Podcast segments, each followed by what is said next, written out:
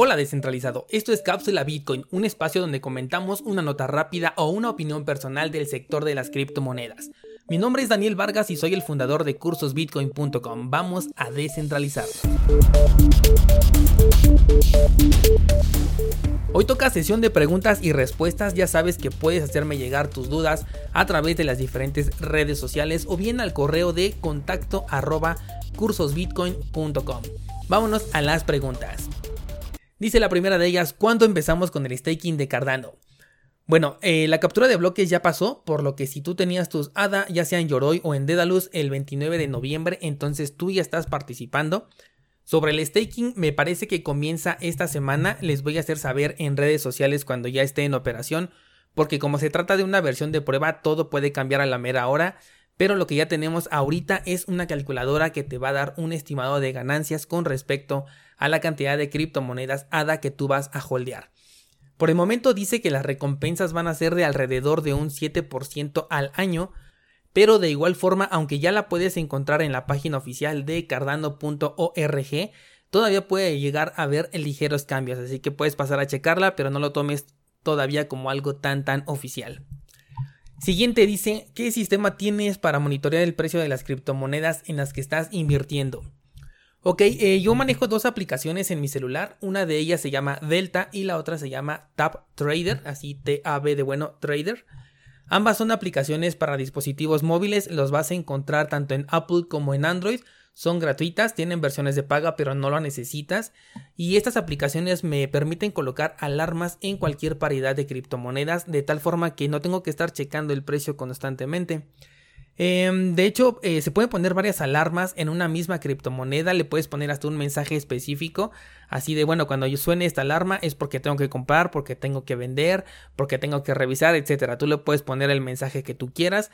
Así que me parecen bastante buenas y te las recomiendo mucho. Delta y Tap Trader. Siguiente pregunta dice, ¿qué tan seguras consideras las carteras de papel? Eh, bueno, pues mientras hagas el proceso de manera adecuada, eh, son bastante seguras. Sobre todo recuerda crearla con la computadora desconectada de internet. Si tienes una laptop, eh, preferentemente desconecta el modem de la luz. Y obviamente resguardarla en un buen lugar. No le hagas dobleces al papel. De preferencia utiliza este papel en donde imprimen las fotografías porque este dura más tiempo. Y creo que con las medidas básicas de seguridad pueden ser una excelente alternativa. Siguiente pregunta dice, ¿qué opinas del staking de Ontology, Neo, Bet y Tesos? Pues de estas que mencionas, lo único que no me gusta de Ontology y de Bet es que para poder retirar tus fondos eh, requieres una gran cantidad de gas que si esto no lo sabes al principio puedes llegar a creer que la cartera no te está dejando retirar tus monedas, que te las ha retenido.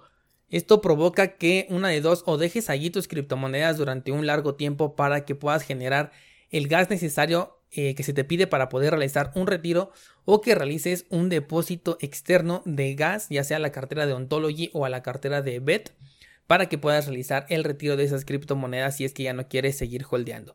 De ahí en fuera, las demás me parecen buenas opciones. Te recuerdo que tienes el curso de staking de criptomonedas allí en cursosbitcoin.com. Hablo de eh, cómo hacer el staking de 6 criptomonedas paso a paso, incluyendo las que me estás mencionando en esta pregunta. Y en el mes de enero voy a agregar otra criptomoneda más que estoy utilizando y me está yendo bastante bien con ella.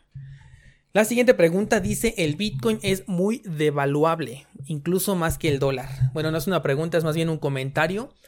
Eh, y pues si lo ves en una gráfica de una hora, definitivamente el Bitcoin va a tener una mayor volatilidad y es posible que se deprecie mucho más que el dólar, aunque tiene la misma posibilidad de apreciarse con respecto también al dólar.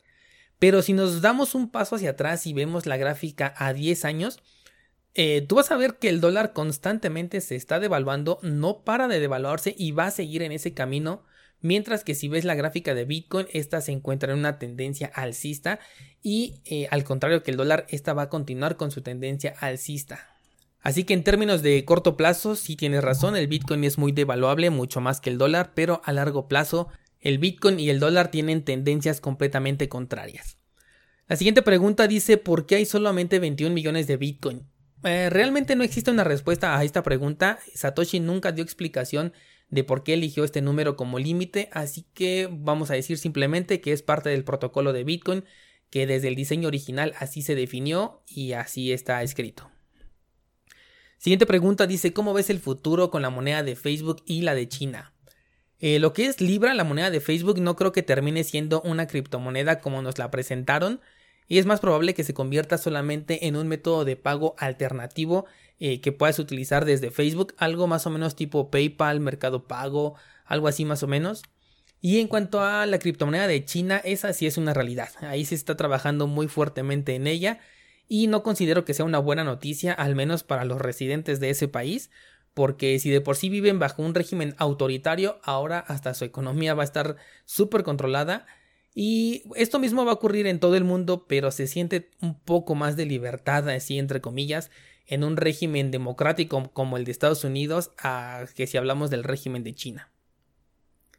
Y la última dice, felicidades por tu contenido, muchas gracias, quiero saber si das asesoría personalizada.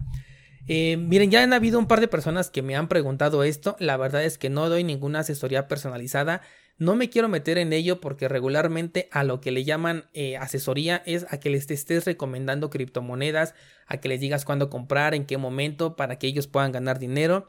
Y eso nunca lo voy a hacer, a mí no me gusta. Yo lo que enseño a ustedes es cómo identificar tu perfil de inversionista, cómo analizar proyectos para saber si se alinean con este perfil que tienes y de qué manera puedes diversificar tu dinero y tu riesgo. Yo ayudo a que tú seas autosuficiente, a que no estés dependiendo de las señales de otras personas de que te digan, ah, compra ahora, vende ahora. Esto lo vas a encontrar en el curso de portafolio cripto y también hago mención de ello en una de las estrategias del curso de mi primer Bitcoin, que es el curso de este mes de diciembre. Y pues bien, hasta aquí con las preguntas, ya sabes cómo contactarme, yo soy Daniel Vargas y nos estaríamos escuchando el próximo lunes con un episodio más de Bitcoin en español.